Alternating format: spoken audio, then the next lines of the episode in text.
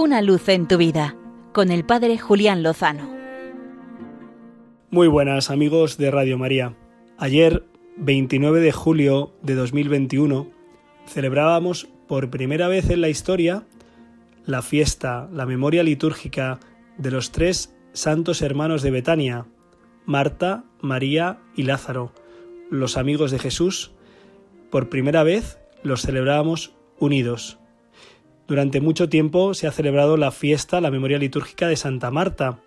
También estaba en el calendario litúrgico la memoria de San Lázaro. No estaba tan clara la figura de María de Betania, muchas veces identificada con María Magdalena. Este año, por primera vez, el Papa Francisco nos ha regalado el poder celebrar la memoria de los tres hermanos juntos. Pensaba que es una buena ocasión para pedirle al Señor hacer de nuestras vidas una pequeña Betania, es decir, un lugar en el que Jesús pueda descansar, pueda habitar, pueda residir cómodamente, a gusto, como hacía cada vez que peregrinaba a Jerusalén y que se quedaba a residir junto con sus amigos, donde María contemplaba y escuchaba sus palabras y las acogía en su corazón, y se alimentaba de la palabra de Dios, y como sabemos escogió la mejor parte, que no le sería nunca quitada, donde Marta servía, porque amaba, se entregaba, y disponía todo lo necesario para que Jesús y los apóstoles estuvieran cómodos, y donde Lázaro brindaba y ofrecía su amistad.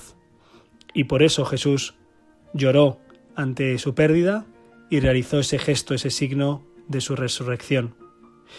Ojalá también nosotros podamos convertir nuestras vidas, nuestras almas, en una Betania para Jesús, un lugar donde Jesús sea escuchado, acogido, adorado, alabado, servido, un lugar donde Jesús encuentre nuestra amistad. Y a la vez, ojalá nosotros pongamos a Jesús en el centro de nuestras vidas, busquemos eh, su presencia para descansar, para que nosotros encontremos en Él lo mismo que Él encontró en sus amigos de Betania.